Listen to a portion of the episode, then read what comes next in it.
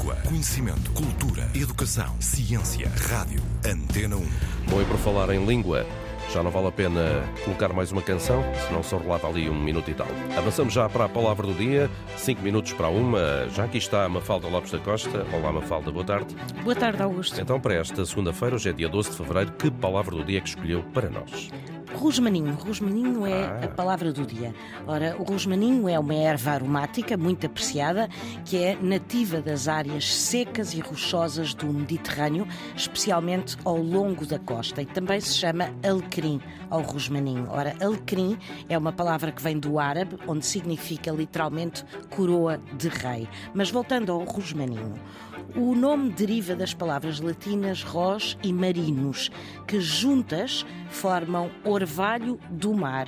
Isto porquê? Porque é que se chamava ao rosmaninho o orvalho do mar?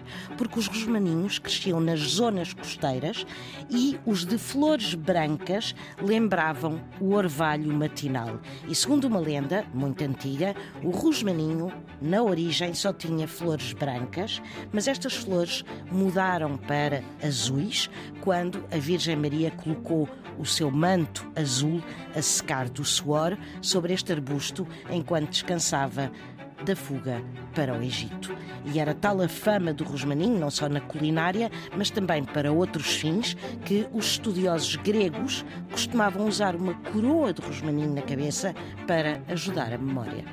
E tem uma cor giríssima, porventura a mais alegre das alfazemas, Rosmaninho foi a nossa palavra do dia. Edição Mafalda Lopes da Costa. A palavra do dia também disponível em RTP Play. Liga à cultura. Ligue à Antena 1. É a sua rádio. Antena Boa 1. tarde.